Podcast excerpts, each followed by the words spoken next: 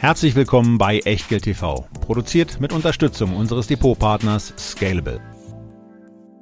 Heute bei Echtgeld TV und wir sind wirklich froh, das an diesem Freitag sagen zu können. Der letzte unserer fünf Teile zum deutschen Aktienindex, denn es war ganz schön anstrengend. Wir starten heute mit Sartorius, gehen bis Zalando, und dann haben wir noch einen zusätzlich, der uns irgendwie so ein bisschen durchgerutscht ist. Die Merck KG auf Aktien. Die macht heute den außerordentlichen Schlusspunkt, weil wir sie in der dritten Folge einfach irgendwie übersprungen haben. Bevor wir loslegen, wie immer eins vorneweg. Ein kurzer Risikohinweis. Bitte beachtet, dass wir keine Anlageberatung erbringen und auch keinerlei Aufforderung zum Kauf oder Verkauf von Wertpapieren geben. Wir unterhalten uns über Geldanlage und mögliche Investments und ihr macht daraus bitte, was ihr für richtig haltet. Denn jede Entscheidung, die ihr trefft, ist allein euer Risiko und wir übernehmen für die Inhalte und die Unterlagen in der Sendung und auf der Website keinerlei Haftung. Zum Nachlesen gibt's diesen Disclaimer auf www.echtgeld.tv slash Disclaimer. Denn heute am 24. und auch am 25. und 26. Also am gesamten Black Friday Weekend gibt es eine Aktion bei Scalable, die es so in der Form noch nie gab.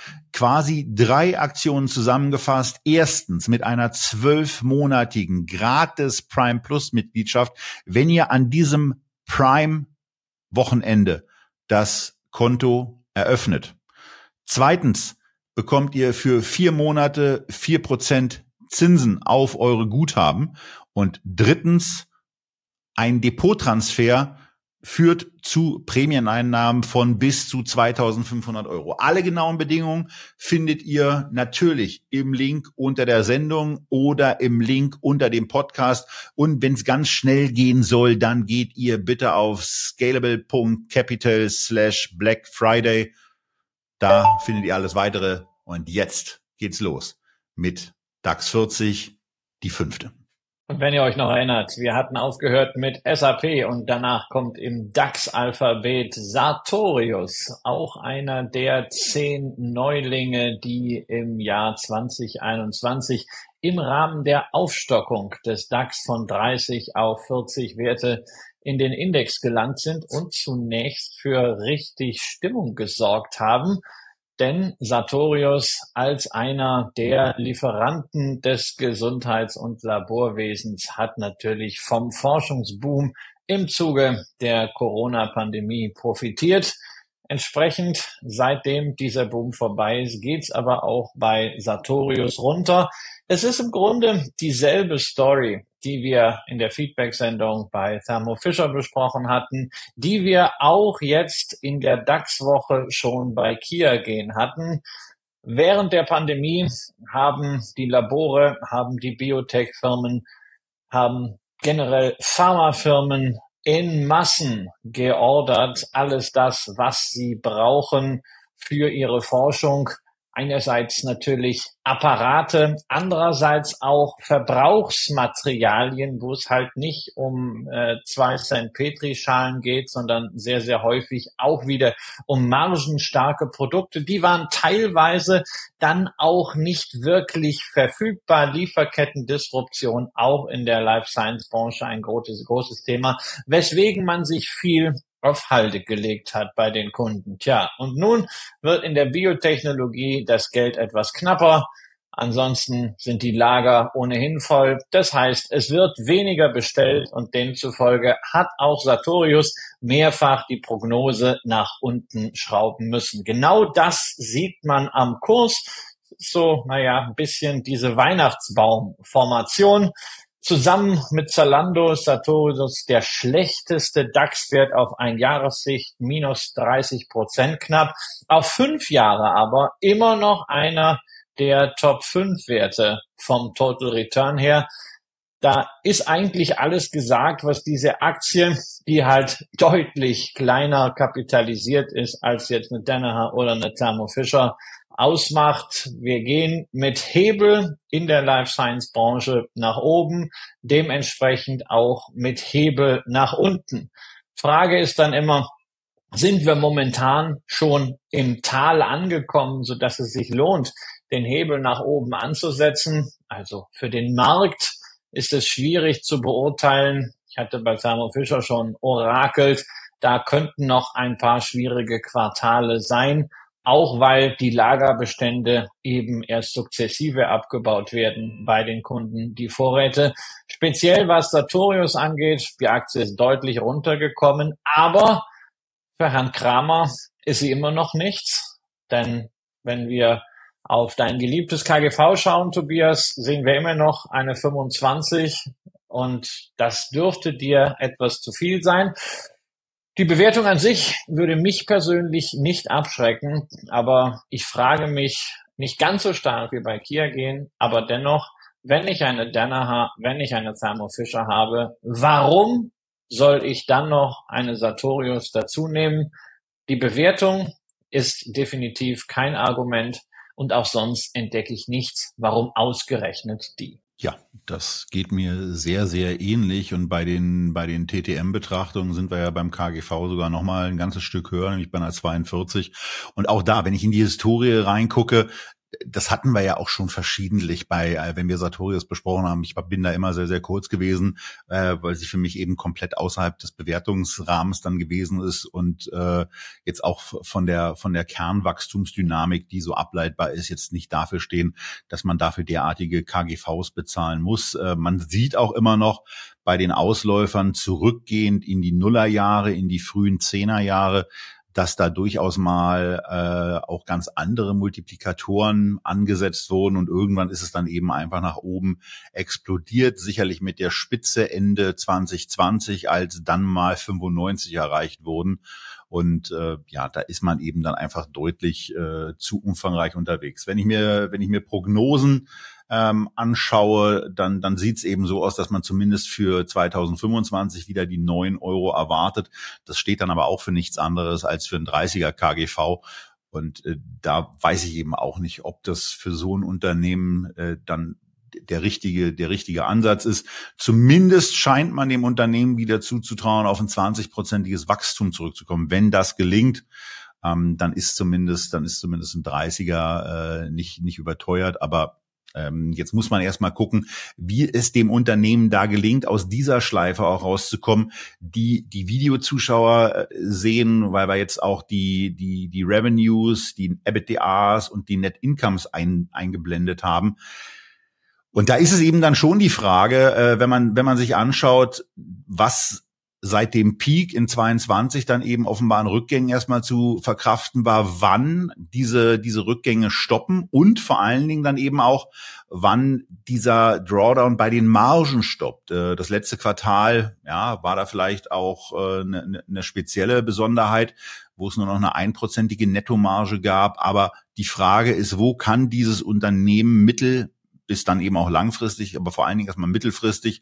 Dabei sind wir dann schon im Bereich äh, genau bei dem Jahr angekommen, wo eben die 9 Euro Gewinnprognose stand, nämlich bei 25. Wo kann das Unternehmen margentechnisch da wieder hinkommen?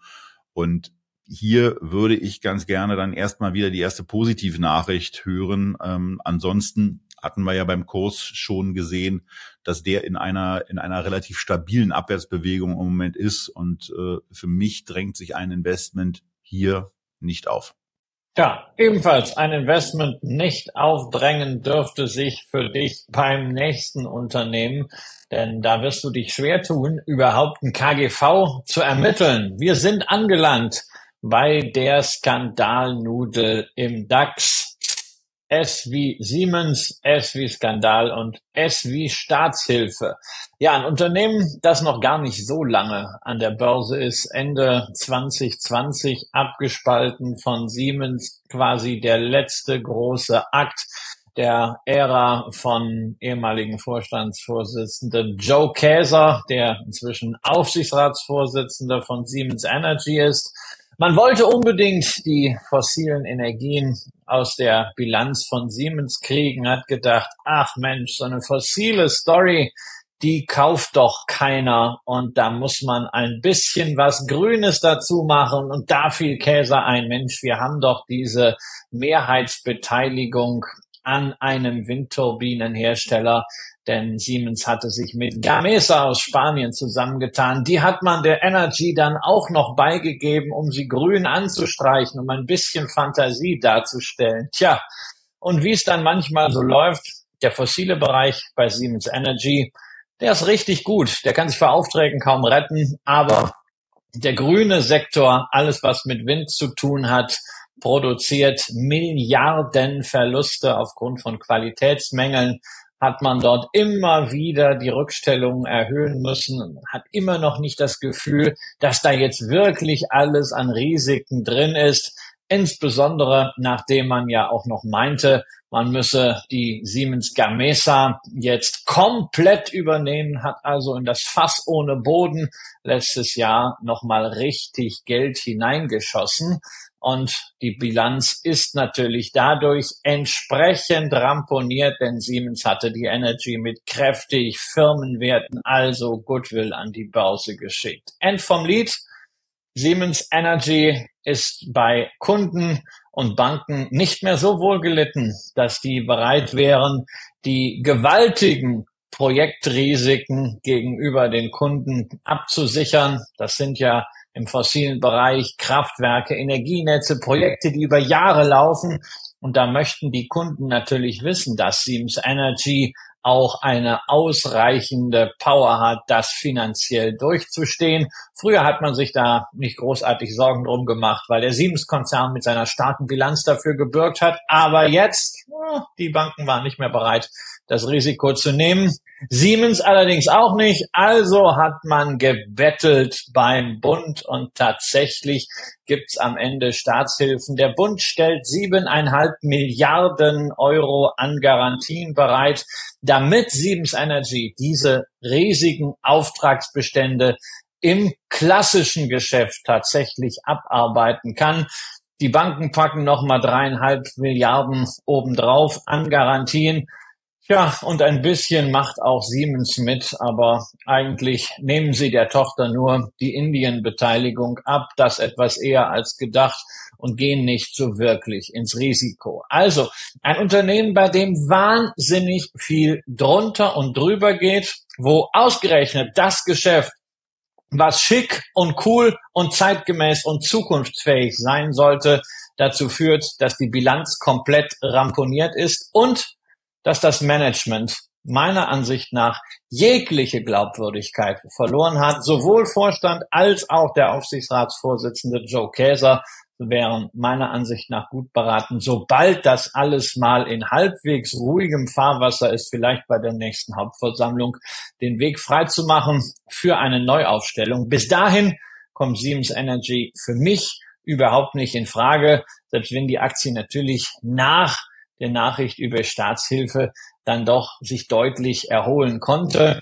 Aber nach wie vor die Probleme, die strukturellen Schwierigkeiten sind nicht gelöst. Und das ist für mich nicht mal eine Transformationsstory. Das ist ein Turnaround und Hoffnungskandidat. Da kann man 2024 vielleicht mal mit Perspektive für 25 wieder drauf gucken.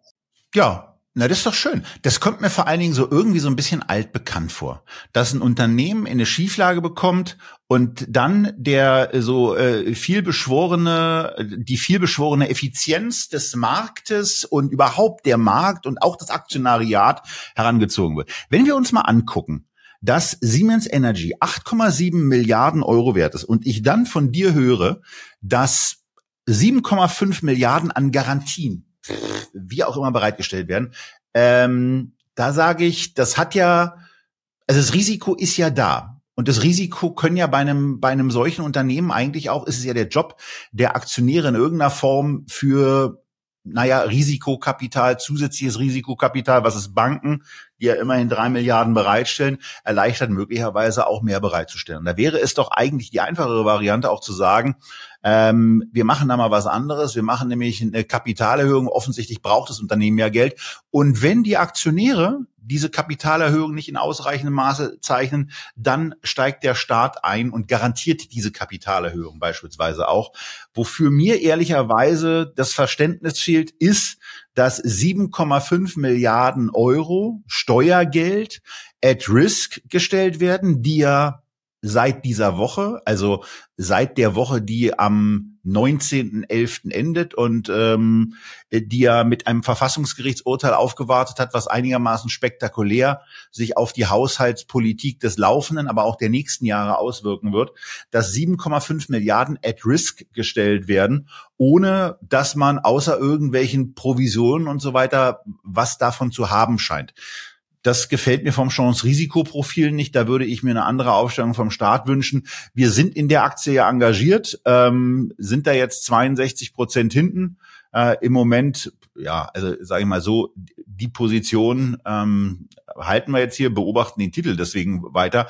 Aber unter, unter staatlichen Gesichtspunkten, Christian, finde ich das vom Vorgehen her hochgradig kritikwürdig und verstehe nicht, warum man einen solchen Deal macht, mit dem man Banken entlastet und mit übrigen, im Übrigen auch Siemens die Möglichkeit gibt, da bei Siemens Energy eine relativ ruhige Kugel zu schieben.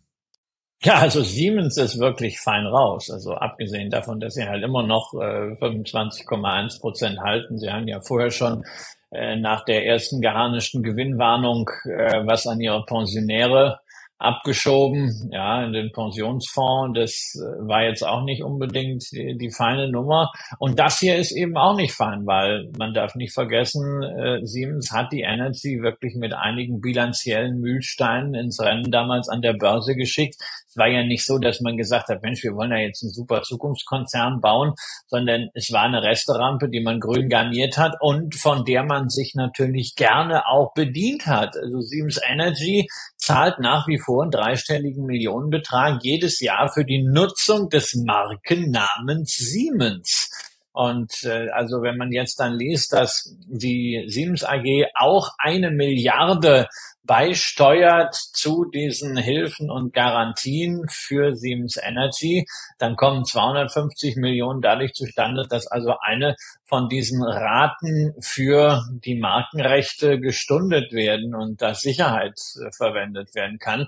Und der Rest kommt dadurch zustande, dass man Siemens Energy zu einem, ja, wohl relativ marktnahen Preis, aber ne, man nimmt ihnen dann die Indien, die Anteile an der Indien-Tochter weg ähm, so dass da also was ja also diese Bereinigung war sowieso äh, nötig ja. Aber es ist halt nicht dass man Geld reinschießt sondern man kauft was raus was man früher oder später sowieso gemacht hat. Man hat also einen Deal den man sowieso gemacht hätte anderthalb Jahren. Also das ist aus aus Sicht von Siemens zunächst mal mit Blick wir kommen ja noch zu Siemens mit Blick auf die Rechnung von Siemens, auf die Zahlen von Siemens, auf das Risiko von Siemens, eine coole Sache, wie auch äh, das Siemens Management da hart geblieben ist und letztendlich den Staat und an zweiter Stelle die Banken in die Pflicht genommen hat. Denn bei einer Kapitalerhöhung hätte man ja selber dabei sein müssen oder äh, man wäre drastisch verwässert worden, hätte keine Sperrminorität mehr gehabt, die man unbedingt. Ja, dann kann man ja eigenes Geld mit reinnehmen. Das geht ja, das gibt's ja wohl diese Möglichkeit. Das kann, das kann doch nicht ja, wahr sein. Aber Siemens hat das, Siemens hat das sehr, nein, Siemens hat das hier äh, sehr, sehr geschickt gemacht. Die Frage ist halt, ob ein Unternehmen wie Siemens nicht auch ein bisschen auf Reputationsthemen achten sollte und die Reputation von Siemens dürfte durch die gesamte Energy-Geschichte deutlich gelitten haben. Äh, insbesondere, wie schon das Ganze aufgesetzt war und das Desaster, das nahm ja seit über einem Jahr seinen Lauf und das kratzt natürlich auch an der Personalie äh, Joe Käser und setzt damit auch ein Fragezeichen hinter diese Filetierung, die er da durchgeführt hat. Also das ist schon mal ein Schuss in den Ofen gewesen. Die einzigen, die einzigen wirklichen Gewinner bei der ganzen Geschichte. Äh, Siemens Energy waren diejenigen, die es damals noch geschafft haben, äh, Siemens ihren Gamesa-Anteil für viel Geld aufs Auge zu drücken. Und das war der spanische Versorger Iberdrola. Ansonsten, der Staat geht mal wieder rein. Da regelt jetzt eben nicht der Markt. Ein Argument ist natürlich, dass Siemens Energy mit dem Thema Energienetze Schlüssel-Know-how für die Energiewende bereitstellt. Und da möchte man halt eines vermeiden, nämlich dass dieses Schlüssel-Know-how, weil es eben in Deutschland dafür kein Geld und keine Börsenbewertung gibt, am Ende in Abu Dhabi bei irgendeinem Staatsfonds landet oder bei irgendeiner amerikanischen Private Equity Gesellschaft, aber nicht hier ist. Das ist natürlich auch immer eine Keule, zeigt aber, dass wir insgesamt es in den letzten Jahren versäumt haben, diesen ganzen Instrumentenkasten mit Blick auf Staatshilfen, unter dem Aspekt der Standortpolitik so zu formulieren, dass der Steuerzahler nicht einfach der Gelackmeierte ist. Ja. Aber Christian, das ist doch eine ganz einfache Geschichte in der Situation, wenn du, wenn du in so einer Schieflage bist, da müssen schnell irgendwelche Gelder bereitgestellt werden, dann kann man sagen, äh, das ist die Aufgabe eines kapitalmarktnotierten Unternehmens, sich dann in irgendeiner Form zu versorgen. Wenn ihr damit Probleme habt, dann sind wir als Staat für euch da. Finde ich grundsätzlich auch in Ordnung, aber dann kann man sich an einer Kapitalerhöhung beteiligen, wie gesagt, diese auch garantieren. Äh, darüber wäre die eine Hälfte dieser, lass, ja, mich, mal, lass mich bei denen ganz halt kurz zu Ende bringen. Dann werden die ersten 3,75 Milliarden darüber hätten kommen können äh, dann hättest du irgendwie ein Drittel, ein Drittel, vielleicht auch 40 Prozent irgendwie nochmal platziert. Da hätten die Aktionäre ja sagen können, sie gehen mit. Da hätte auch Siemens sagen können, von diesen 3,75 Milliarden Kapitalerhöhungen nehmen sie selber eine Milliarde in die Hand, dann beschneiden sie gleichzeitig den Anteil des Staates auf unter 25 Prozent und vielleicht sind ja auch die Aktionäre bereit, da weiter Geld reinzupumpen. Ähm, und mit einer Eigenkapitalstärkung wäre gleichzeitig auch wahrscheinlich die Bereitschaft der Banken höher gewesen, hier mit Geld reinzugehen. Ich kann, also ich kann, ich kann dieses Vorgehen einfach nicht verstehen und ich kann es auch nicht akzeptieren. Ja, ich kann es ich kann's, ich kann's zu 100 Prozent äh, verstehen, weil es natürlich auch wieder ein ideologisches Thema ist. Es geht hier wieder um die, äh, um die Energiewende und da ist man eben nicht so hart wie damals bei der Lufthansa. Bei der Lufthansa hat der Staat meiner Ansicht nach richtig gehandelt damals. Er hat Hilfe gewährt, ist reingegangen und hat sich das aber auch richtig gut bezahlen lassen und damit richtig gutes Geld verdient. Auch bei Uniper, die Verstaatlichung im letzten Jahr, wo die Aktionäre wirklich runter verwässert wurden bis auf nahe Null, auch wenn der Markt das nicht so wirklich wahrhaben will, ähm, ist ja, wenn man jetzt sieht, wie da wieder äh, Gewinne fließen und wie jetzt das, die Firma rekapitalisiert wird, ist eine gute Geschichte. Aber bei der Siemens Energy setzt das Wirtschaftsministerium halt das Thema Energiewende und Klima ganz nach vorn und möchte nicht, dass das Know-how aus dem Land verschwindet. Das ist ja auch in Ordnung, aber dafür gibt es auch ein Finanzministerium äh, mit einem mit einem Staatssekretär, der, der das Ding bei Lufthansa damals durchverhandelt hat, was damals auch ein Deal war, der zwar gut ausgegangen ist, den wir aber damals auch noch nicht äh, äh, so ideal gesehen haben und wo der Markt eine ganze Menge auch dazu beigetragen hat, dass es dann so gut ausging. Aber Siemens Energy, also für mich, äh, äh, also einfach auch von der von der staatlichen Seite her eine absolute Katastrophe ähm, was, was und wie man sich da in irgendeiner Form mit eingebracht hat. Ich sehe es in der Tat auch so, dass es wichtig ist, dass so eine Technologien dann hier im Land bleiben. Aber ich sehe es nicht, dass der Staat adäquat an den Risiken, die er hier mit eingeht, vernünftig beteiligt ist. Und das äh, zu dem etwas zu dem etwas eskalierten, längenmäßig auch eskalierten Siemens Energy Block, denn wir sind mit Siemens ja noch gar, wir fangen ja eigentlich gerade erst an. Weil es gibt ja noch eine weitere Ausgründung, äh, beziehungsweise eine weitere, ein, ein, weiteres Unternehmen, was an die Börse gebracht wurde mit Siemens Healthineers. Die sind zumindest in den letzten Monaten ähm, äh, besser gelaufen als äh, die äh, Siemens Energy, was jetzt auch nicht so schwer war, weil trotz einiger Probleme die sie haben, ähm, ist es eben so, dass es immer noch ein Unternehmen ist, was an anderen Stellen eben auch äh, ganz gut aufgestellt ist. Nun ist es, nun ist es bei äh, Siemens Healthineers so, dass die in dem in dem ganzen Medizinbereich verschiedene Technologien haben. Äh, die da geht's da geht's sowohl um diese um dieses ganze Zeug, was mit irgendwelchen Bildaufnahmen zu tun hat, wo ihr verschiedene Möglichkeiten habt. Also ob das jetzt Röntgen ist, ob das jetzt dieses MRT-Ding ist, wo ihr in so eine Röhre reingeschoben geschoben wird und dann äh, quasi äh, eine Schichtenfotografie vom Körper gemacht wird, ob es die Ultraschallbilder äh, sind, die äh, ja zumindest zu positiven emotionalen Reaktionen äh, im Bereich der Schwangerschaft auch führen können. Äh, in so eine MRT-Röhre wird man ja in der Regel nicht so gerne reingeschoben und es hat dann immer auch nicht so schönen Anlass. Äh, bei Ultraschall ist es glücklicherweise anders.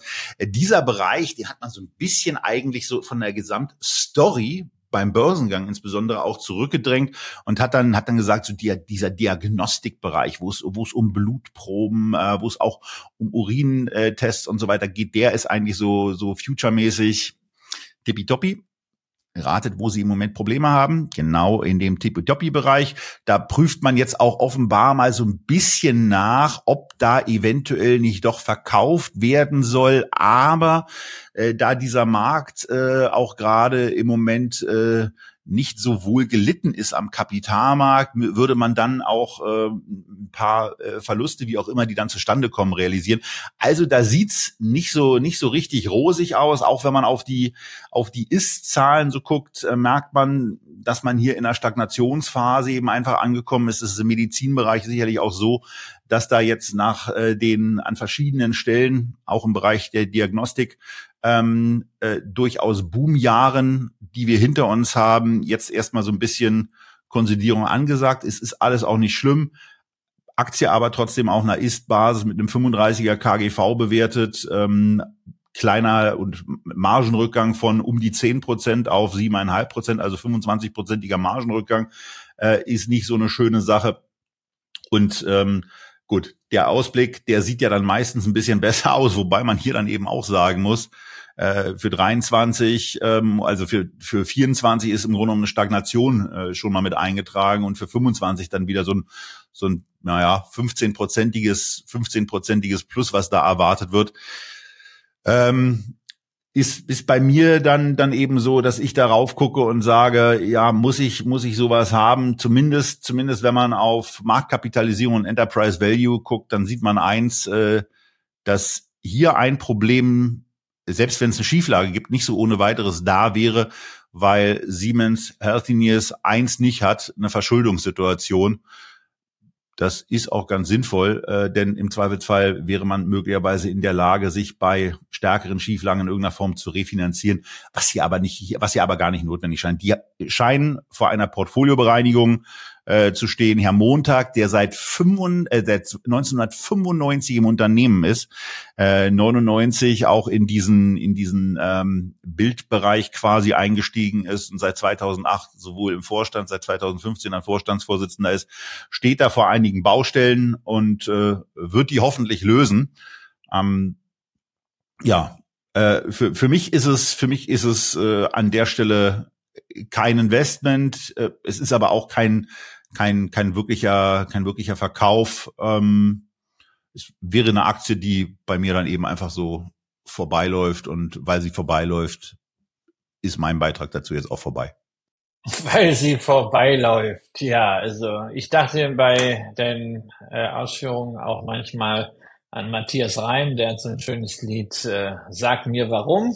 Ja, also es ist, kein, es ist kein schlechtes Unternehmen, aber warum soll ich hier investieren?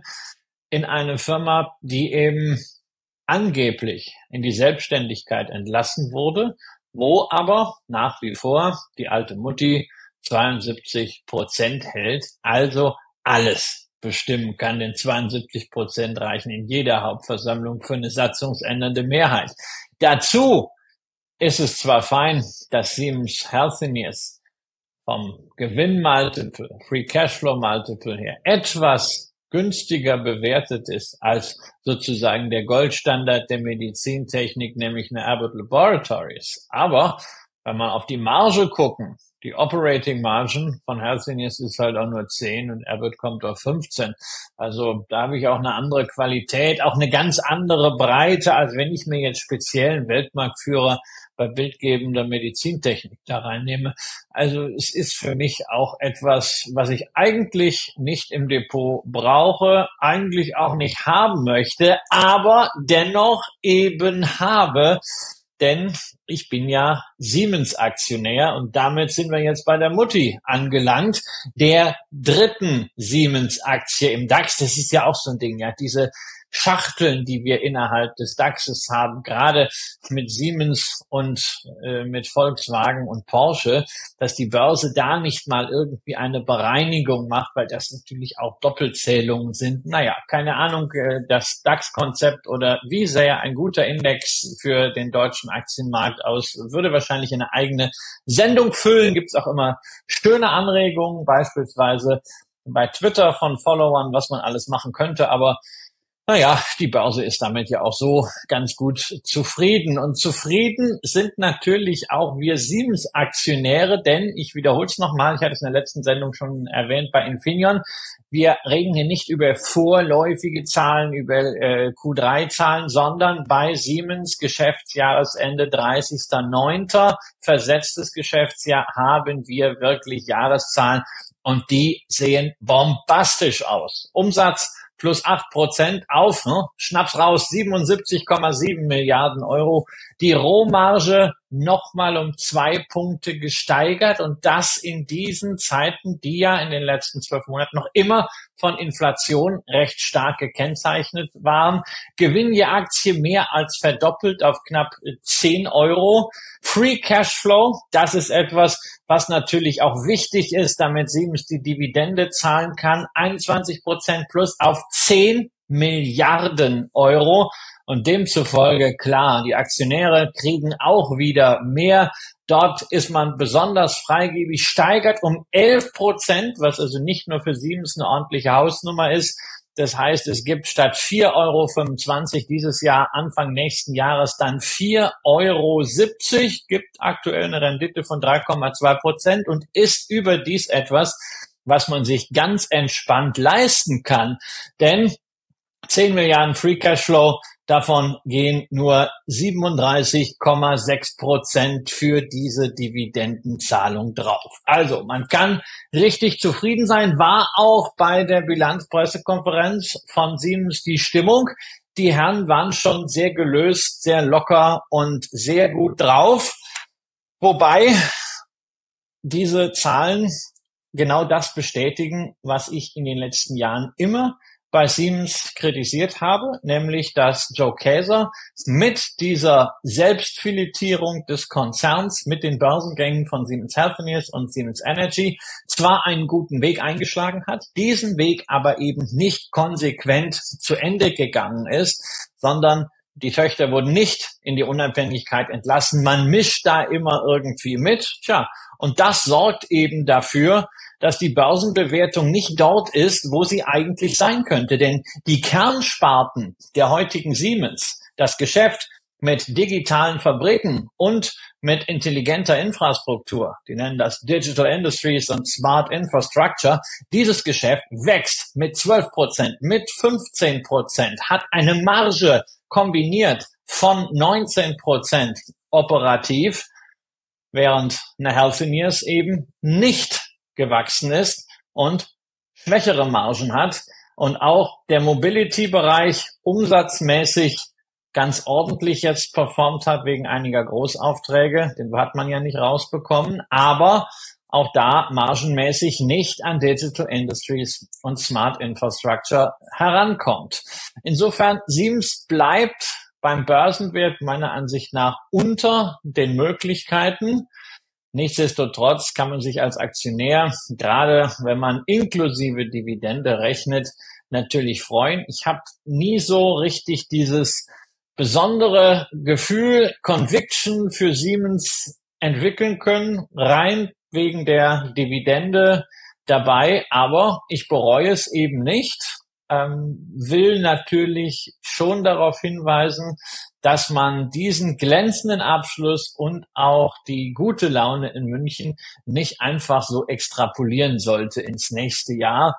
Denn mit der Baustelle Siemens Energy und allem, was man dort an Reputationsrisiken hat, ist wirklich noch einiges zu tun im Management. Healthineers braucht, wie Tobias ja eben schon erzählt hat, äh, auch im Portfolio einiges an Auffrischung. Dann das große Thema China wird sicherlich auch nicht mehr so einfach äh, laufen, wie das jetzt noch in den letzten zwölf Monaten war. Das sind also durchaus Fragezeichen, aber naja, die sind bei einem Kursgewinnverhältnis auf Basis dieser jetzt vorgelegten Zahlen von nicht einmal 15 auch ganz gut drin. Ich meine nach wie vor, wenn es nur Smart Infrastructure und Digital Industries wäre, dann wäre Siemens wahrscheinlich mit einem KGV von 20 bewertet. Also, wenn ich mir das alles so angucke, dann äh, bin ich bin ich jetzt ein bisschen überrascht, dass du verhältnismäßig negativ äh, äh, klingst, weil ich bin eigentlich eher der Meinung, dass eine Siemens-Aktie unterbewertet ist, bin deswegen aber. Habe ich ja gesagt. Hab ich ich habe ja, hab ja nicht, ich habe ja nicht, ich bin negativ, äh, aber ich sage halt nur, dass die halbherzige Filetierung Börsenbewertung kostet. Okay. Ähm, also für mich, für mich ist die Aktie, für mich ist die Aktie auf, auf Basis des aktuellen Kurses äh, zu günstig wirken, gerade bei dem, was alles drin ist und gerade bei dem, was noch als Potenzial da ist, was du schon gesagt hast. Gleichzeitig gucke ich natürlich auch auf die Net-Income-Zeile, sehe da neun Milliarden stehen, gucke nochmal in die Zeile von Siemens Energy, sehe da acht Milliarden Market Cap stehen oder 8,8, wie wir es eben ähm, im, im Scalable-Überblick gesehen haben und kriege dann nochmal schlechte Laune.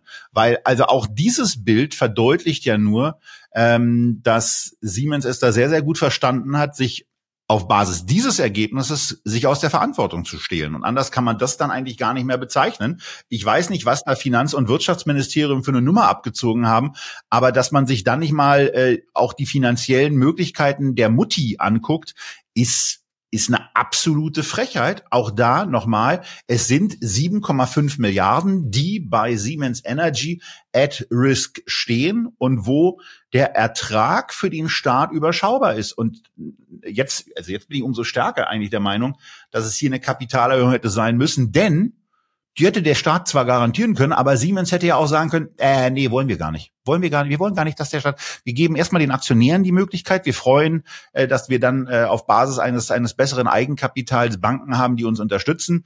Der Staat ist hier gar nicht erforderlich.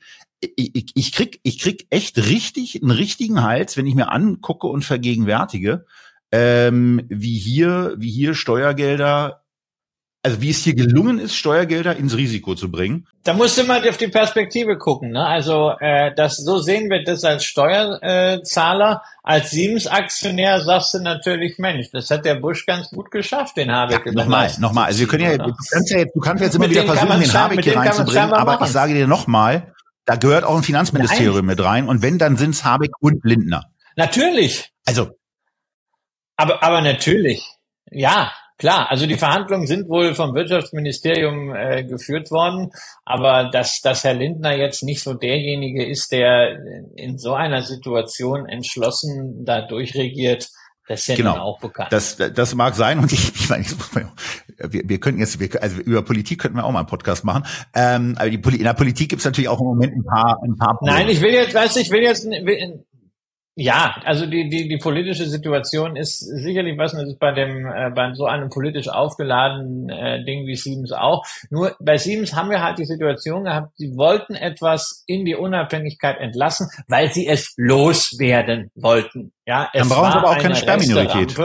Und, und sie haben, und sie haben sich von dieser Resterampe dann nicht lösen können. Jetzt haben sie natürlich Angst, nachdem sie das Ganze äh, ähm, ja auch immer weiter begleitet haben. Siemens war ja auch mit dafür, dass man diese Wahnsinnsaktion mit der Vollintegration von Gamesa gemacht hat. Das ist ja alles auch unter der Ägide von Käser passiert.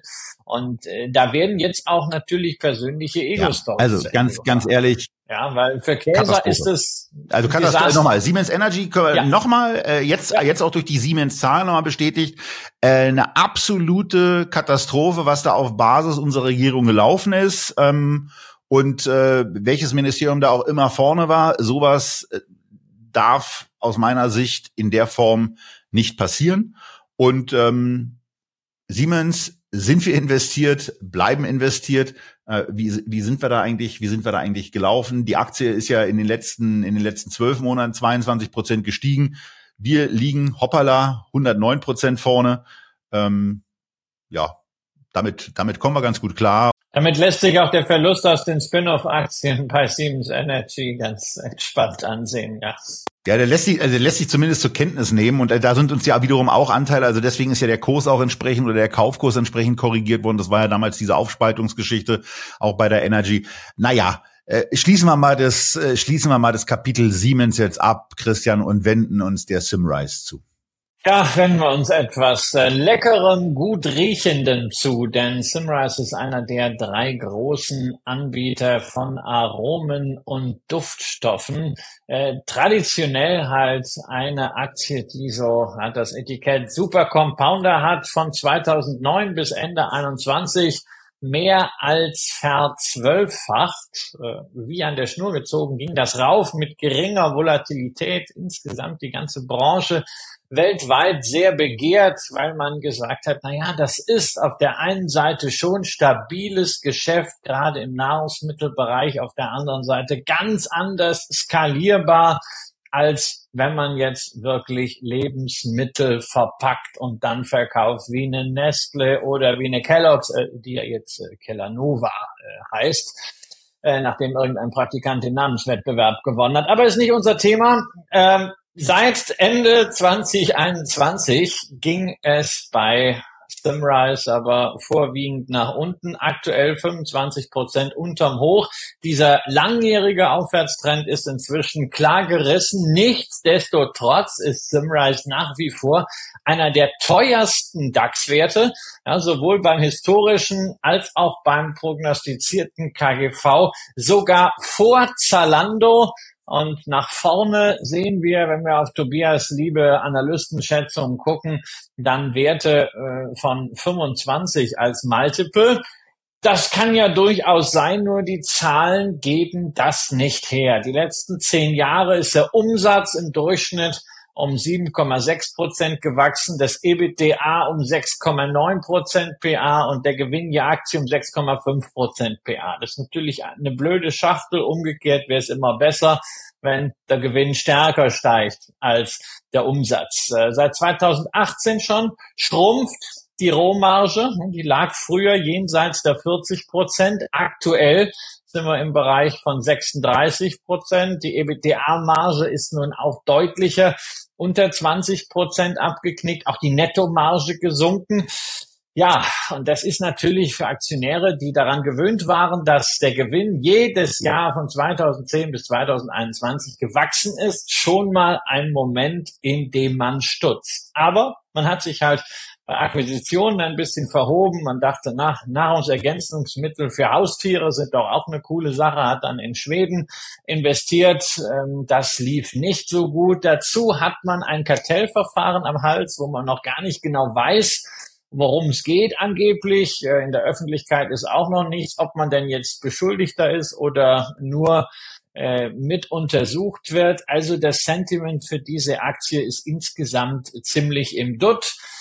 Man ist nach wie vor bei Simrise sehr, sehr mutig, was die Zukunft angeht, möchte bis 2028 den Umsatz auf 8 Milliarden steigern. Das wäre ein Plus von 67 Prozent gegenüber 2022, also 9 Prozent PA.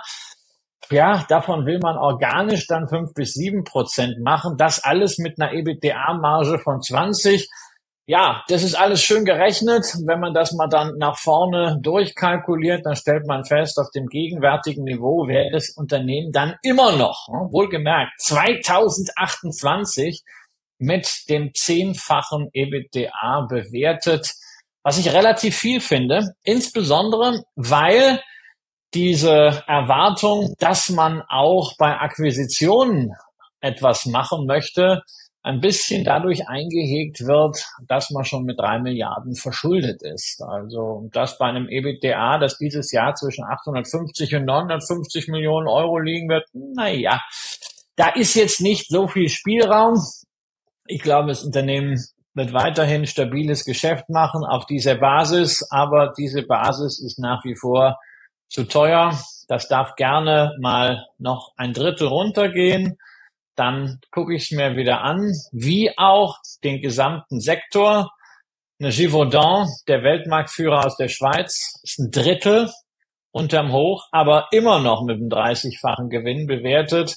Und über IFF, äh, International äh, Flavors and Fragrances, hatten wir mehrfach in der Sendung gesprochen, 2018, 2019 hatten das Risiko der Schulden erwähnt, ja, und das hat jetzt wirklich zugeschlagen. Zwei Drittel unterm Hoch und Verschuldung mit dem sechsfachen EBTA zeigt, da nutzt dann auch das stabile Geschäft nichts mehr. Insofern spannende Branche, Qualitätsunternehmen, aber der Preis, der ist nicht wonderful, der ist nicht fair, sondern weiterhin zu teuer. Ja, das äh, verstärke ich an dem einen oder anderen Punkt sicherlich noch, ähm, stelle aber ansonsten auch die, die Frage ruhig mal an die, die Kommentierenden und sage, wieso um Gottes Willen ist man, ist man offensichtlich bereit, einen, einen solchen, einen solchen Preis zu bezahlen, der zu einem derartigen Multiple führt. Und wenn man, und wenn man den Glauben hat, dass dieses Unternehmen in 25 eben wirklich diese 4,19 Euro Gewinn macht, ja, dann, dann von mir aus sei es drum. Das wäre zumindest eine Argumentation, äh, die man anbringen kann. Aber, aber ansonsten äh, braucht man als Katalysator eine Sache, die ja zumindest im, ähm, im, im zum Halbjahresbericht äh, zumindest wieder zu erkennen war, dass nämlich die, dass nämlich die Margenentwicklung wieder so, so ein bisschen, so ein bisschen nach oben geht. Aber äh, das will man wahrscheinlich auch erstmal wieder bestätigt haben. Und äh, ich freue mich, ich freue mich bei der Aktie auf den ein oder anderen Kommentar, warum man dieses Preisniveau bereit ist zu akzeptieren.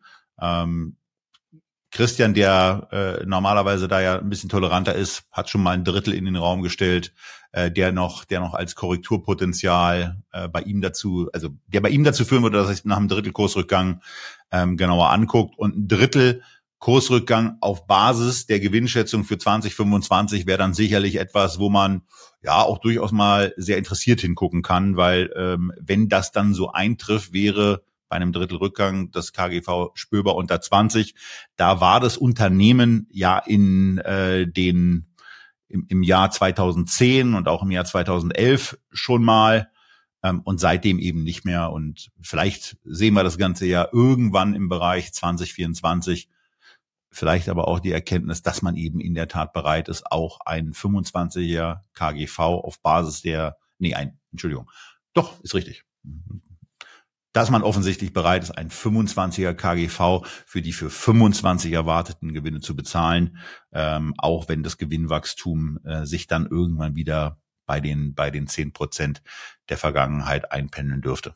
Wir schließen das Kapitel Simrise vielleicht mal ab und kommen damit zu einer Aktie, die vieles ist, aber eins nicht, vom KGV zu teuer. Und damit sind wir eben bei der Aktie angekommen, die wir schon in einigen Sendungen mit in irgendeiner Form besprochen haben, mit angesprochen haben und wo wir auch schon einmal hervorgehoben haben, dass es eben die Aktie ist, die hier in dieser DAX 40 Reihe eben diejenige ist, die mit einem Kursgewinnverhältnis von unter vier äh, die günstigste Aktie darstellt, die wir hier besprechen und ähm, das alles übrigens auf Basis von Zahlen, wo wir uns, äh, wo wir dann diese Liste fertig gemacht haben. Also da gibt's natürlich dann immer auch Verschiebungen ähm, auf Basis der aktuellen Kurse, die, die dann in irgendeiner Form reinkommen, ähm, von Daten am 15.11. diesen Jahres. Und ja, dabei sieht's doch eigentlich so schön aus. Ja, also wenn man sich, wenn man sich auf die, wenn man sich auf der Umsatzschiene das Ganze mal anguckt, ist es eine wirklich sehr beeindruckende Entwicklung. Im Übrigen auch eine beeindruckende Entwicklung, was die, was die letzten Jahre anbelangt, wo man den Umsatz eben geschafft hat, auf über 300 Millionen Euro auszubauen. Äh, wo es gelungen ist, das EBITDA auf knapp 50 Milliarden zu bringen, auch wenn die EBITDA-Marge in den letzten 24, 36 Monaten ein Stück zurückgegangen ist, äh, aber eine Nettomarge, die eben immer noch oberhalb von vier Prozent liegt, das ist für so einen Massenhersteller äh, eben schon eine ganz gute Geschichte und 14,5 Milliarden an Nettogewinn ist eben auch eine beeindruckende Zahl. Das Problem ist natürlich der Markt und das Marktumfeld, in dem sich Automobilhersteller bewegen, wo es eben so ist, dass es zwar ein Anlagevermögen gibt, aber die die Bewertung äh, dieses, dieses eines solchen Anlagevermögens äh, immer in Frage gestellt wird, im Moment eben auch durch Elektromobilität ganz andere Fertigungsmöglichkeiten und auch Anforderungen bestehen, so dass in diesen Fertigungsanlagen, die eben auf Verbrennungsmotoren ausgelegt sind, äh, auch nochmal investiert werden muss, um die neuen Anforderungen dann eben zu erfüllen. Gleichzeitig kann es sein und deutet sich eben an, dass auf Basis der immer noch, des immer noch hohen Anteils an Benzin und von klassischen Fahrzeugen, von Benzin- und Dieselmotoren eben ein Überangebot insbesondere für den chinesischen Markt entstehen wird, wo ja ein ordentlicher Teil des Volkswagen-Absatzes in den letzten Jahren stattgefunden hat, der sich ganz offensichtlich, schon jetzt offensichtlich, so in dieser Form nicht fortsetzen lassen wird. In China setzt man sehr, sehr klar auf Elektromobilität. Diese Autos kann man eben offenbar überall noch relativ problemlos zulassen. Und sie werden von chinesischen Herstellern mittlerweile A in größeren Stückzahlen und B auch in vernünftiger Qualität und C auch zu günstigen Preisen angeboten, so dass es für diesen Markt eher ungünstig aussieht, weil man eben nicht das mitbringt, was eine BMW oder was eine Mercedes anführen kann, was vielleicht aber eigentlich auch offensichtlich nicht so richtig für eine Audi gelten könnte, die man ja mal als Premium-Marke im Konzern versucht hat zu positionieren, dass man nämlich genau dieses Premium-Segment, auf das sich Mercedes-Benz ja in seiner Strategie jetzt eingeschossen hat, ähm, auszubauen versucht. Das kann es hier nicht sein. VW ist ein sogenannter Volumenhersteller und der hat ein Problem. Da hilft es auch nicht besonders weiter, dass kleiner, kleine Anmerkung auch mal zu Tesla, dass da das Model 3 jetzt äh, beim, bei der ersten Aufnahme, bei der ersten intensiveren Aufnahme im TÜV-Report äh, jetzt als schlechtestes Fahrzeug abgeschnitten hat. Ähm, denn also das mag, das kann A nicht überraschen, wenn man sich daran zurückerinnert, wie Tesla noch vor ein paar Jahren im Bereich der Fertigung Probleme hatte und dass das bei den ersten Serienmodellen, die dann eben in diese, in diese TÜV-Prüfung reinkommen, ähm, da kann man, da kann man zwar kurz als deutscher Automobilist äh, in die Hände klatschen, sollte das aber nicht zu lange und zu schadenfroh tun, denn die Signale, die man so wahrnimmt, dass die Fertigungsqualität sich bei Tesla mittlerweile auch deutlich verbessert hat, die nehmen eben zu. Ansonsten ist natürlich auch ganz schön, dass 75 Prozent der Porsche-Aktien immer noch bei Volkswagen liegen. Ähm, die sind übrigens 85 Milliarden insgesamt marktkapitalisierungsmäßig wert, was bei Volkswagen bedeutet, dass 64 Milliarden Porsche-Wert äh, quasi auf dem Depotkonto äh, von Volkswagen liegt, was deswegen ganz interessant ist, weil die Volkswagen AG selber nur 57 Milliarden wert ist. Das heißt, Volkswagen, Audi, Seat und Skoda bekommt ihr quasi äh, umsonst als Aktionär. Und äh, naja, wir haben den Wert über die Porsche Automobilholding auch schon gegangen. Also das ist eine Abschlagkette, die hier in irgendeiner Form drin hängt, die äh, schon beeindruckend ist. Und vor allen Dingen A, die Skepsis, B, auch die ja möglicherweise aufgrund der Kapitalstruktur mit einem Land Niedersachsen als starkem Aktionär ähm, wo der Kapitalmarkt dann eben verhindert, dass harte Maßnahmen, die im Bereich Personal nötig werden können, ich kann nicht beurteilen, ob sie es schon sind. Aber wenn man, wenn man hört, wie viel Fertigungskapazitäten, wie viel Personal man für ein Elektrofahrzeug braucht im Vergleich zu einem, einem Benziner oder Diesel, dann lässt sich schon ableiten, dass bei der Anzahl von Mitarbeitenden, die Volkswagen hat, eine sehr, sehr ordentliche Anzahl dieser Person zur Disposition stehen könnte. Und äh, das sind dann eben Punkte, äh, die in die, in die ohnehin vorhandene Skepsis. Wir haben ja auch bei BMW, bei Conti als Automobilzulieferer und bei einer Mercedes-Benz über sehr, sehr günstige Multiples gesprochen.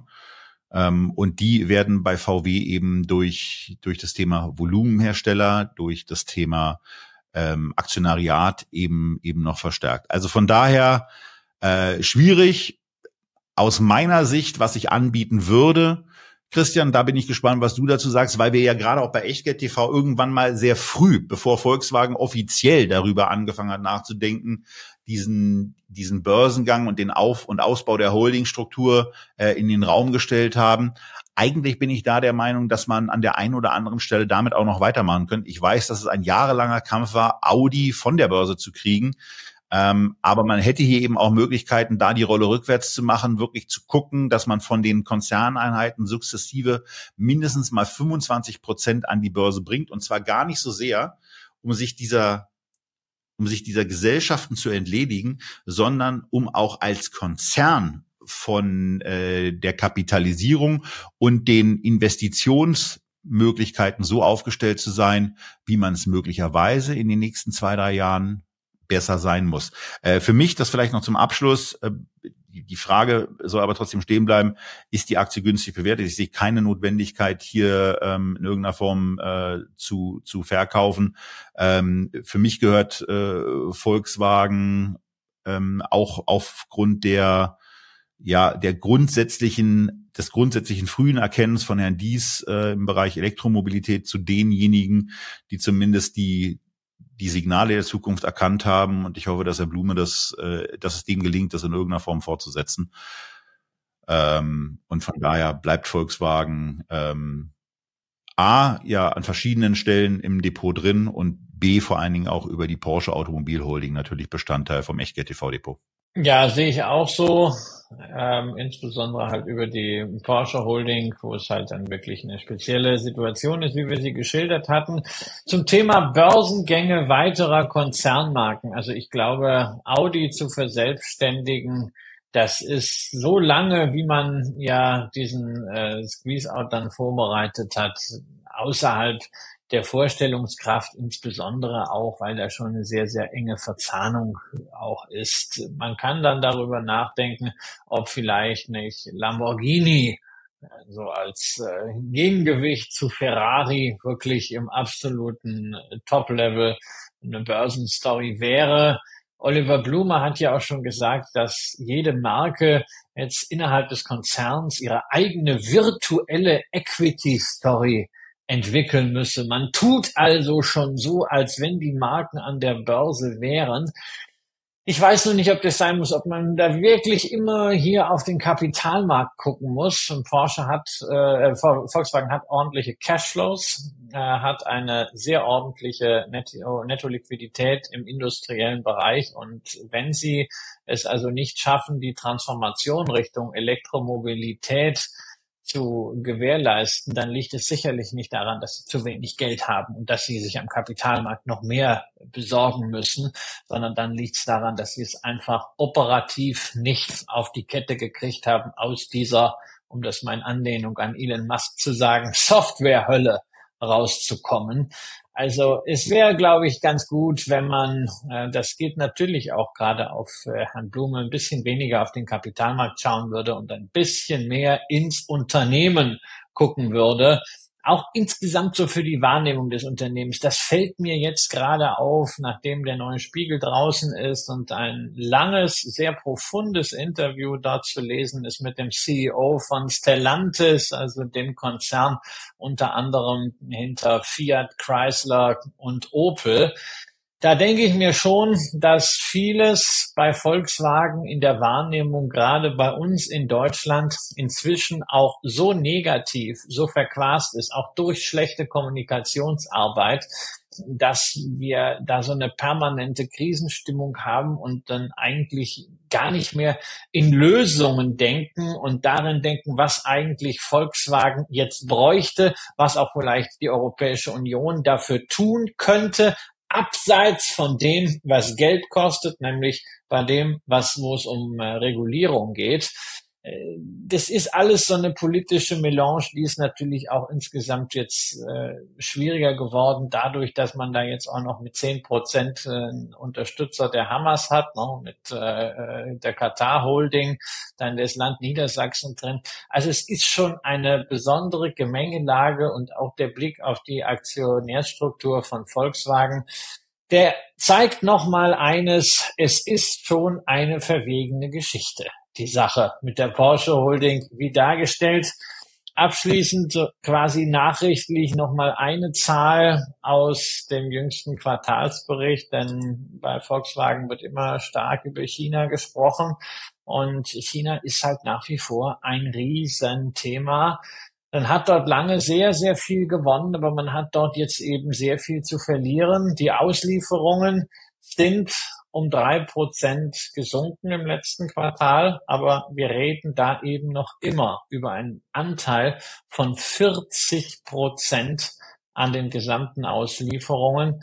Da ist also schon eine Menge an Risiko dabei und ob man das in China jetzt dadurch kompensiert, dass man jetzt äh, fünf äh, Prozent an Xpeng für 710 Millionen übernommen hat, das wage ich mal zu bezweifeln. Ja, Auf der anderen Seite, wenn man jetzt mal unterstellt, dass einfach diese 40 Prozent wegfallen würden, dann wäre der Umsatz bei 186 Milliarden. Wenn man nach 186 Milliarden sucht, wird man im Jahr 2012 und 2013 so ungefähr fündig.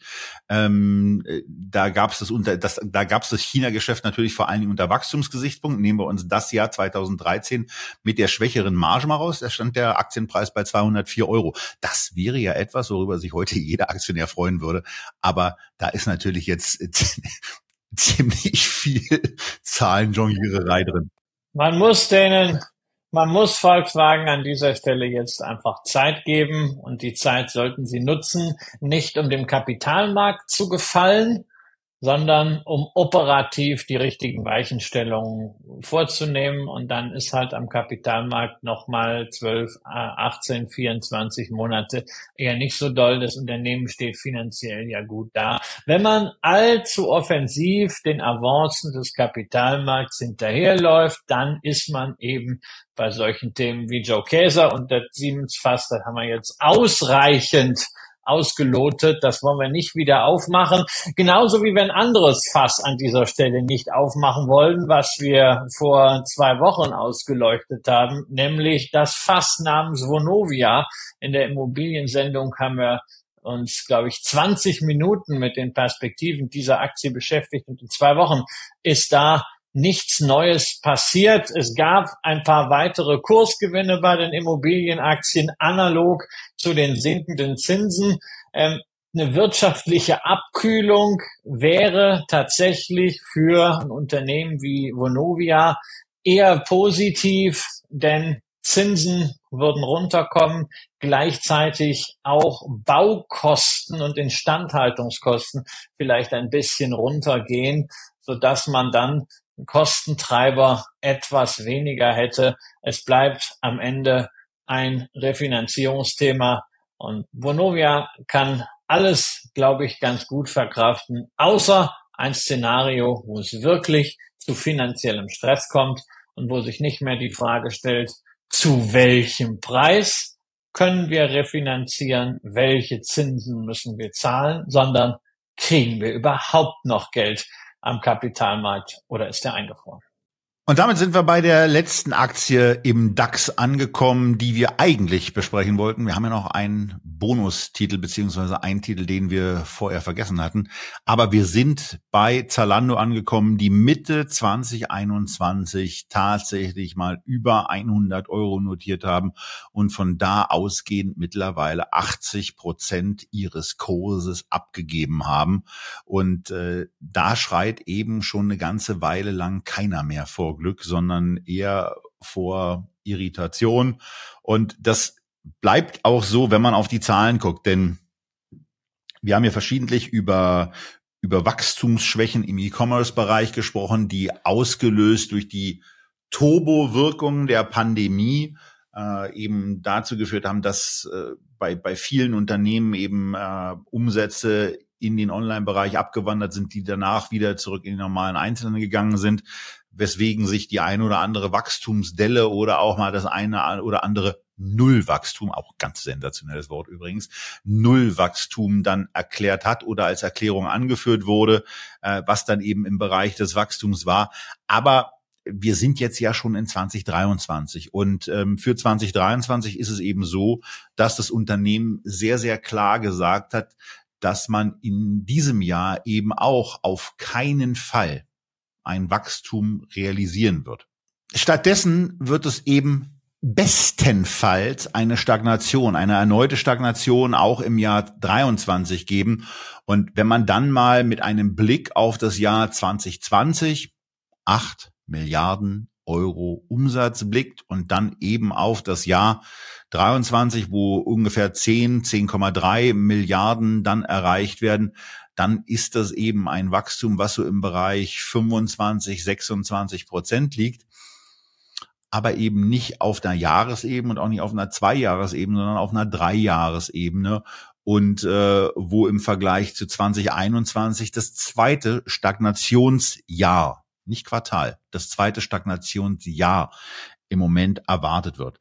Das Ganze ähm, geht einher eben leider auch nicht mit einer Verbesserung der Marge. Das wäre ja dann zumindest etwas, wo man sagen könnte, okay, haben die Zeichen der Zeit erkannt und schrauben eben daran, ihre ganzen Prozesse in irgendeiner Form auch merklich effizienter zu machen.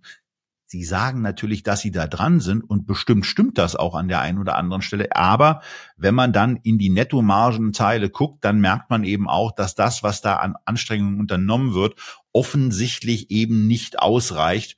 Von daher ähm, ist die Aktie auf Basis dessen, was sich da im Moment zeigt und gerade auch was andere Konkurrenten im Bereich Klamotten äh, trotzdem an Wachstum hinbekommen, die auch vor der vor dem Thema Online-Shop und stärkerer Online-Vertrieb stehen ähm, und die auch die Herausforderung haben zu sagen nach dem Motto wollen wir so eine wollen wir so eine Plattform wie es Zalando ja ist wo alle Marken raufkommen und auch stattfinden sollen auch ihren eigenen Bereich bekommen sollen klar.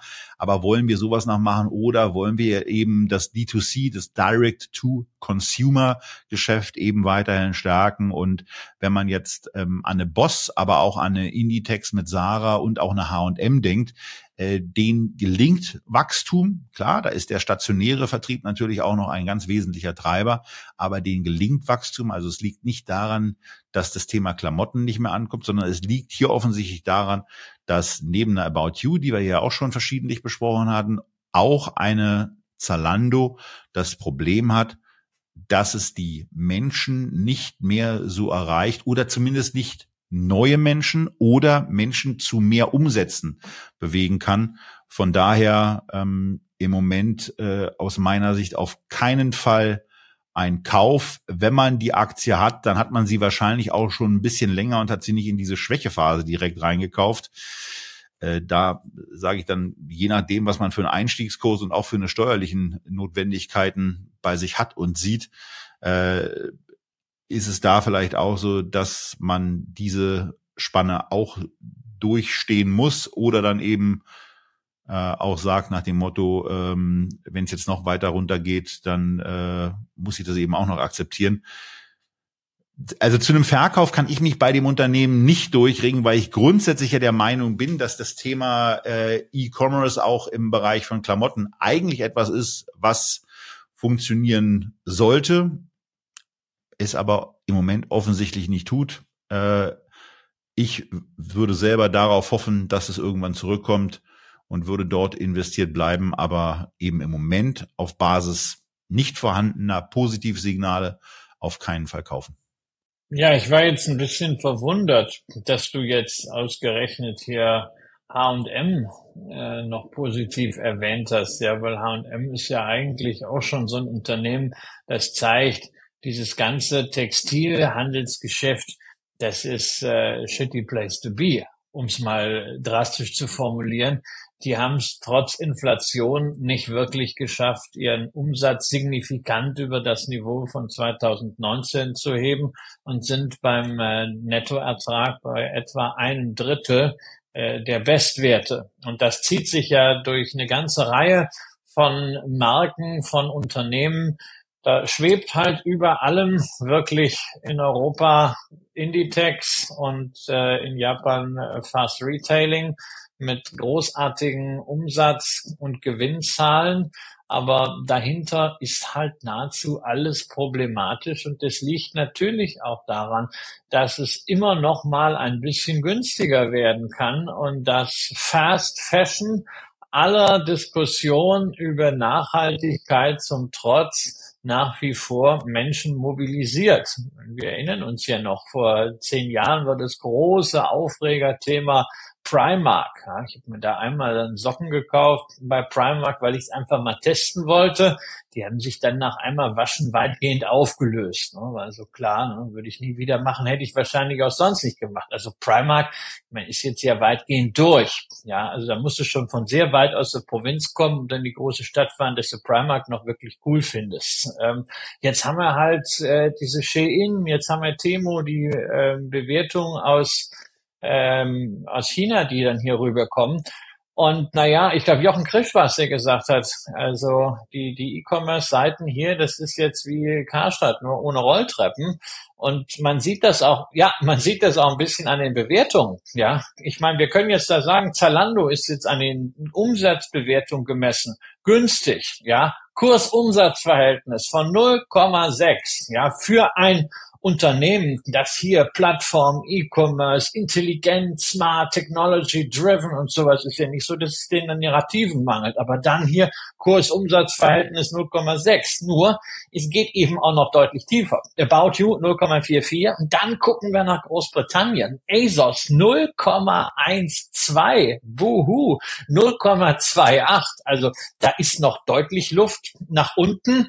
Und äh, man darf da natürlich nicht vergessen, Zalando ist von der Market Cap äh, mehr als doppelt so groß wie die anderen drei zusammen. Nur äh, da muss irgendwie mal in diesem Markt was passieren. Es gibt vielleicht auch zu viele Plattformen in Europa. Es ist zu fragmentiert. Und vielleicht gibt's ja irgendjemanden, der da mal den Konsolidierer macht. Das wäre wahrscheinlich dann Anders Horch Paulsen, der ja nicht nur Klamotten herstellt mit seiner Bestseller Group, sondern auch 10% an Zalando hält, der bei About You beteiligt ist, der 27% von ASOS hält. Dann gibt's ja noch die Frasers Group, die unter anderem ja die Marke Lonsdale haben oder äh, Sport Eibel No 4. Die haben wiederum 23% an ASOS und 15% an Boohoo. Ne? Also vielleicht wird da mal etwas versucht, einen europäischen Plattform-Champion zu bauen nur dafür, für solche Aktionen braucht man entsprechend Zeit und das ist nichts, wo man sagt, hm, das finde ich gut, das ist ein cooler Case, da gehe ich jetzt mal einfach voll rein.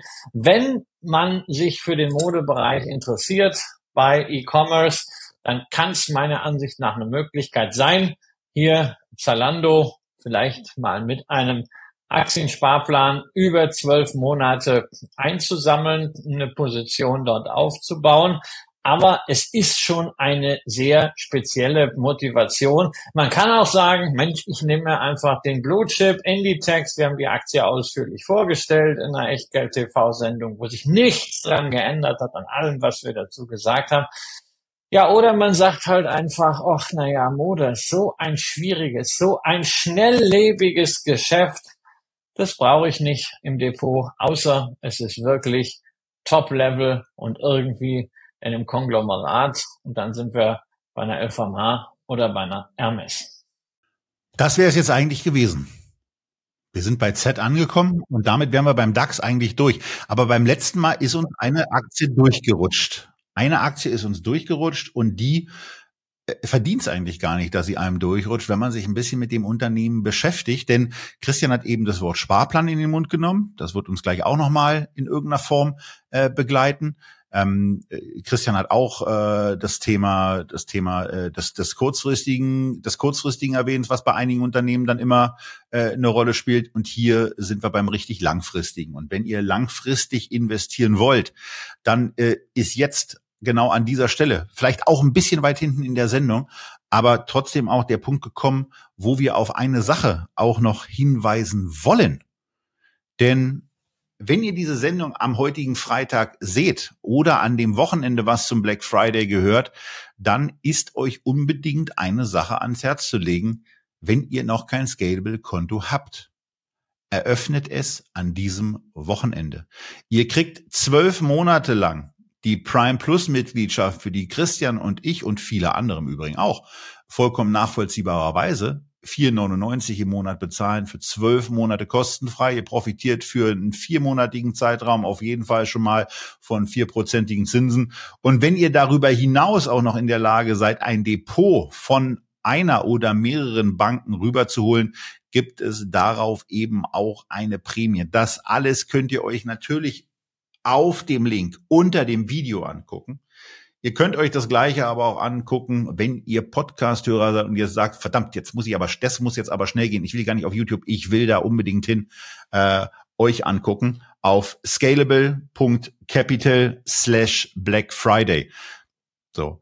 Die Sachen sind natürlich auch im Video nochmal angegeben, also auch im Podcast unter dem äh, unter der Beschreibung ist es angegeben, dass ihr auf die Seite kommt. Also legt damit los und vielleicht legt ihr mit einem DAX-Unternehmen los, was wir vergessen haben und was wo wir dafür sorgen werden, dass uns das eben nicht nochmal passiert.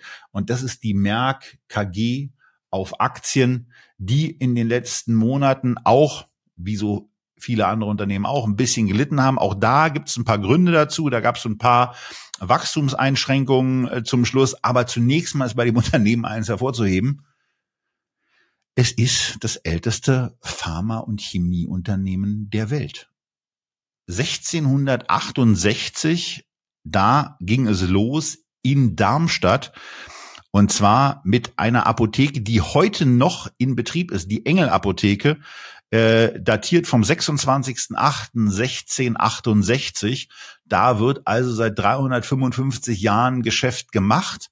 Ähm, und das Geschäft hat sich ein bisschen ausgeweitet. Mittlerweile sind mehrere Zehntausend Menschen für das Unternehmen tätig. Mittlerweile gibt es mehrere Bereiche, in, dem, in denen dieses Unternehmen tätig ist. Und dazu zählen einmal Life Science, dann Healthcare und man wundert sich ein bisschen Electronics, ähm, weil das ist jetzt so spontan so eine Geschichte, was einem nicht so richtig reinpasst, äh, was mich dann auch bei der Beschäftigung so ein Stück weit überrascht hat und wo man natürlich auch wieder sofort auf die Idee kommt, gerade weil der Umsatz und auch der EBITDA-Anteil verhältnismäßig gering ist, ähm, hier zu sagen, hm, macht sowas für so ein für so ein Life Science, für so ein Pharmaunternehmen eigentlich Sinn, sich mit Flüssigkristallen, denn äh, das ist einer der Bereiche, äh, in dem in dem die Merck im Bereich Electronics tätig ist, macht es da eigentlich Sinn, sich damit zu beschäftigen. Also von daher sind wir mal wieder bei dem Thema einer möglichen Abspaltung äh, angekommen, die ja äh, vor dem Hintergrund des, des Fokus genannten Sinn macht. Life Science und Healthcare äh, sind sicherlich zwei Sachen, die, die gut zueinander passen. Ähm, das Unternehmen macht eine außerordentlich intensive IR-Arbeit. Wenn wir diese, wenn wir diese Folien, äh, die regelmäßig aktualisiert herausgegeben wurden und die sich im Moment auf einer Anzahl von 127 Slides summieren, äh, durchgehen wollten, würden wir wahrscheinlich so irgendwie sieben, acht Echtgeld-TV-Folgen brauchen. Das wäre vielleicht ein bisschen viel. Gleichwohl, Herr Fest, also wir hätten schon Bock drauf, äh, mal zumindest ein oder zwei Folgen dazu machen, äh, damit wir einen Teil dessen, was hier in dem Unternehmen so alles stattfindet, äh, erklärt bekommen. Unter Bewertungsgesichtspunkten ist es so, ähm, dass man, dass man hier auf einem auf einem Level ist, äh, wo man bei dem, was Merck eben auch anstrengt, ähm, mit einem mit einem 22er KGV ja eine okaye Bewertung hat. Ähm, wenn man, wenn man dann die Zukunftserwartungen sieht, dass es da eben auch nach oben gehen soll, jetzt nicht turbomäßig, aber dann doch stetig, dann ist so ein, so ein 2022er KGV etwas, was man durchaus machen kann. Und ich hatte ja gesagt, das Thema Sparpläne ist ja etwas, ähm, was wir auch haben.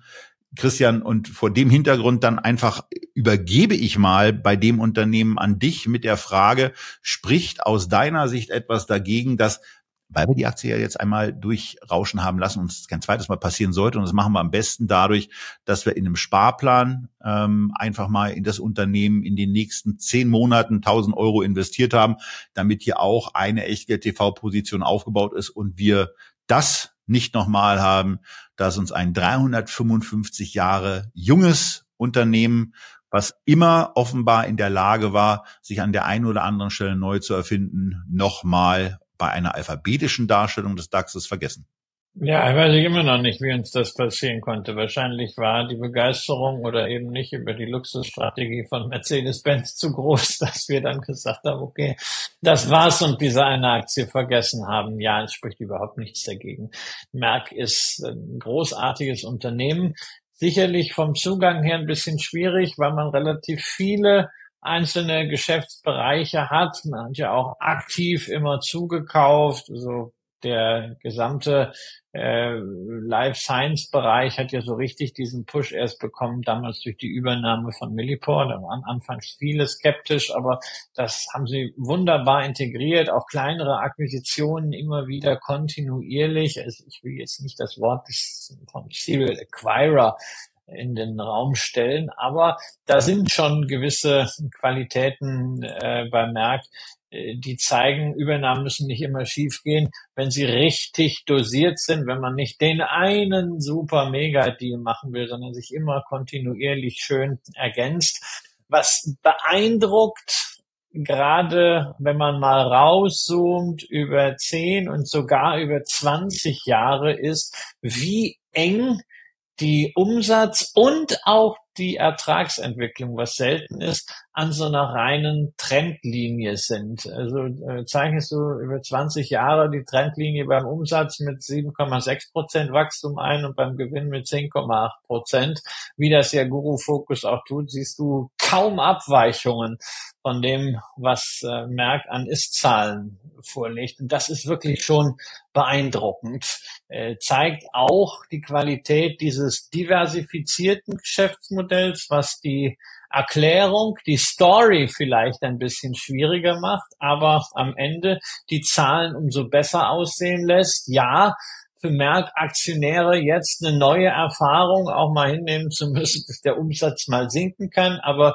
wir haben halt hier die Effekte auch zum Teil, die bei einer Thermo Fisher, bei einer Sartorius, bei einer Kia gehen zum Tragen kommen. Das äh, Covid-Geschäft ist weitgehend ausgelaufen. Und man hat ja auch Zulieferer für die äh, Impfstoffe äh, gespielt und äh, dazu auch Lageraufbau bei den Kunden. Aber das ist irgendwie kein strukturelles Problem. Und ein Sparplan hier an der Stelle finde ich eine gute Sache, ja, um die Position einfach mal aufzubauen, um das zu verfolgen. Aber also von der aktuellen Bewertung muss ich sagen, wenn man im Life Science Bereich da noch mal ein bisschen nachlegen will, hier hat man zumindest ein Argument, die Aktie ist sicherlich nicht überteuert. So. Und nachdem ich das jetzt gehört habe, kann ich dann den Sparplan mit 100 Euro ohne Inflationsanpassung bei monatlicher Häufigkeit Ausführung, nehmen wir mal die am 22. November, das ist die nächstmögliche, dann eben aktivieren und ähm, dann werden wir somit dafür sorgen, dass wir die Merck-Aktie eben nicht mehr vergessen, weil in dem Moment, wo es im Depot ist, passiert uns das eben mit deutlich geringerer Wahrscheinlichkeit, ähm, als es äh, ansonsten passiert. Und damit wären wir mit unserer 40er DAX-Packung für euch eine Woche lang Echtgeld TV durch. Äh, für uns war das ein oder andere an, an Learnings auch mit dabei. Ähm, das äh, behalten wir aber erstmal für uns und sind jetzt vor allen Dingen auch gespannt, wie ihr das Ganze seht, freuen uns auf eure Kommentare, auch zu der Gesamtbetrachtung, was euch gefallen hat, auch was euch nicht so gefallen hat. Und freuen uns ansonsten darauf, jetzt wieder in den etwas ruhigeren Modus vermeintlich umzuschwenken, weil ich da sagen muss, ähm, wir haben auch am Novemberende nochmal einen intensiven Produktionsprozess, weil wir an einem Tag zum ersten Mal sage und schreibe vier Interviews aufnehmen werden, die euch dann durch den Dezember, durch die Vorweihnachts- und sogar in die Weihnachtszeit hinein begleiten werden. Das alles habt ihr zu erwarten bei Echtgeld TV. Deswegen bleibt gesund, investiert und weiter mit dabei. Tschüss aus Berlin.